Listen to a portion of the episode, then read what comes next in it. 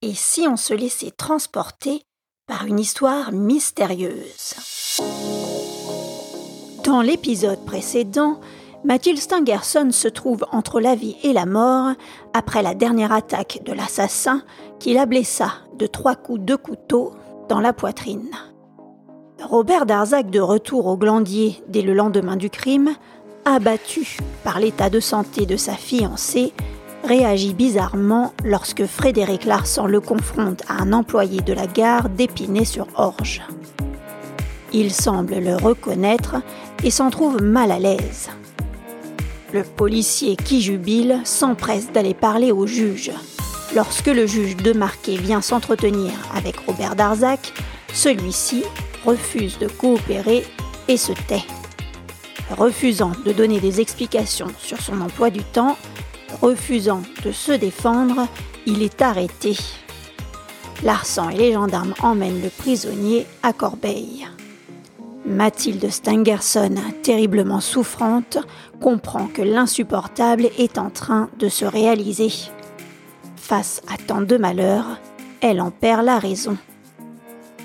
Rouletabille confie à Robert Darzac que lui sait tout et qu'il fera tout pour le défendre sans le compromettre.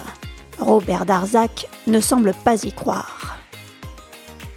Et ne rate aucun épisode des aventures de Joseph Rouletabille en t'inscrivant sur le site il était un roman.com. Allez, c'est parti. Chapitre 25 Rouletabille part en voyage.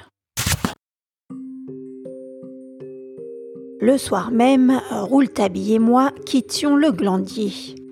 Nous en étions fort heureux car cet endroit n'avait plus rien qui pouvait nous retenir je déclarais que je renonçais à percer tous ces mystères. Rouletabille me confia qu'il n'avait plus rien à apprendre au glandier parce que le glandier lui avait tout appris.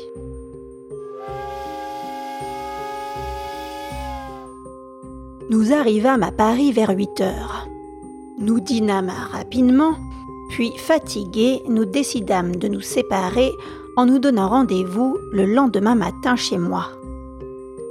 À l'heure convenue, Rouletabille entrait dans ma chambre. Il était vêtu d'un costume à carreaux, avait un manteau sur le bras, une casquette sur la tête et un sac à la main. Il m'apprit qu'il partait en voyage. Je lui demandai Combien de temps partez-vous? Il fit Un mois ou deux, cela dépend. Je n'osais pas l'interroger ou lui en demander davantage.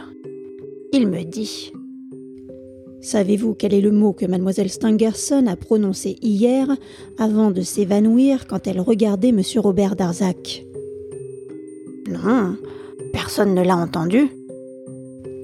Si, répliqua Rouletabille. Je l'ai entendu, moi. Elle lui disait Parle. Et vous pensez que M. Darzac parlera? Non, Sinclair, jamais il ne parlera. J'aurais voulu continuer notre conversation, prolonger notre entretien, mais Rouletabille me serra la main, me souhaita une bonne santé et me dit au revoir. J'eus seulement le temps de lui demander Vous ne craignez pas de nouvelles tentatives d'assassinat pendant votre absence? Sinclair, depuis que M. Darzac est en prison, je ne crains plus rien de ce genre. Quelle parole bizarre Et il me quitta. Je n'allais plus le revoir jusqu'au début du procès de Robert Darzac lorsqu'il vint à la barre expliquer l'inexplicable.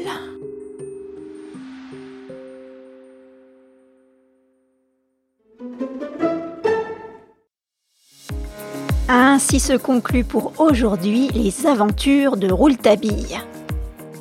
Parviendra-t-il à percer le mystère de la chambre jaune? La suite au prochain épisode.